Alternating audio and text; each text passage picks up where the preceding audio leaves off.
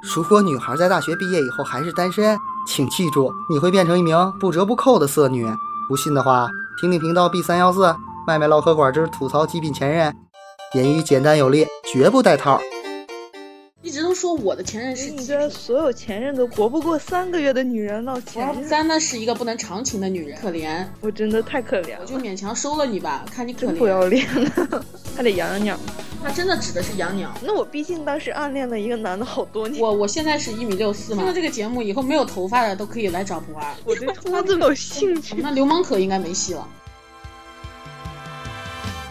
在这个男人要有一技之长，女人必须有容乃大的时代，邪恶与猥琐并存，腹黑与内涵化身的麦麦和不二不三，名为吐槽前任，实则征婚广告，将自己的青春奉献给了无限的暧昧。他们前赴后继，卧薪尝胆，丰润脸颊，干瘪了三观，谈个对象就以为自己母仪了天下。麦麦最关注异性星座感觉，不二不三最关注异性身高家庭，两人居然没有一个关注相貌的。由此可见，荷尔蒙的燃烧造就了歪歪刺激了不二幻想，丰乳细腰，成就了星座，也绽放了麦麦的生殖细胞。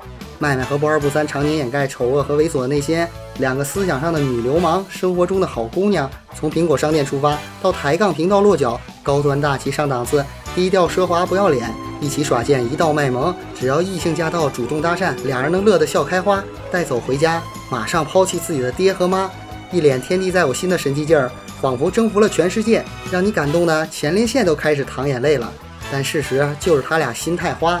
麦麦和不二不三是金马、金像、金嗓子影后，犯花痴还给自己安上头衔，御姐、萌妹子，发情就为自己打上标签，少奶奶接班，女屌丝逆袭。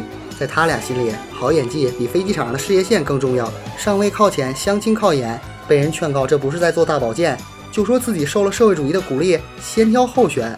每天抽烟、熬夜、酗酒、暴饮暴食，年轻的生活挥霍无度，就连俩人的青春痘都跟着飞扬跋扈，并且实现自给自足。年轻遮百丑，长痘毁所有，痘痘的威力可以瞬间杀死所有美丽。为臭美而战斗是麦麦不二不三现在的任务。俩人为悦己者容，最后为悦己者穷。爱情不分男女，长痘不分性别，可俩人的烦恼不是长大包，而是口臭。麦麦和不二不三嘴里那一股子新陈代谢味儿是会呼吸的痛，含着自己痛苦，喷出去别人痛苦，呼出去再吸回来，更是痛上加痛。正所谓病从口入，祸从口出，口活不好，负分滚粗。口臭不仅影响俩人社交，还影响俩人的终身幸福。呕心沥血，千辛万苦，好不容易找到个男友，牵到自己的小手，搂到腰，正要么么哒的瞬间，却因口臭被男友一大耳刮子扇下来，大舌头都能给你扇直了。可麦麦和不二不三是口臭中的生化武器，是精神性的口臭患者。俩人明明没口臭，却喜欢意淫自己有口臭，成天提心吊胆，远离人群，药不能停，久病不治。生而为人，就注定了苦大仇深的一生。俩人已经无药可医，只能去看心理医生。但俩人却歪歪，若医生恰好是个帅气的男神，治病同时还能上演一场风花雪月的事儿，就再好不过了。青春痘能催情，口臭的味道是 sex god，满满都是内分泌失调的爱啊！博洋先生说过，不会化妆的女人是一头伟大的母猪。帅哥们，你能想象一个胸小瘪臀、肤色暗沉、满嘴臭屁、粉刺横生的妹子用脸蛋摩擦你的脸蛋吗？春天，春天悄悄过去，留下小秘密。哎，宝贝，b 宝贝，不能告诉你。晚风尴尬多尴尬，怎能忘记？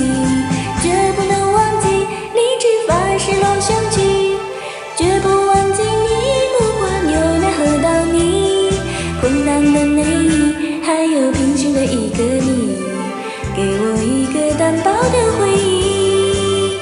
哦，春天春天悄悄过去，胸还没冻紧，揉一下捏一下，没有。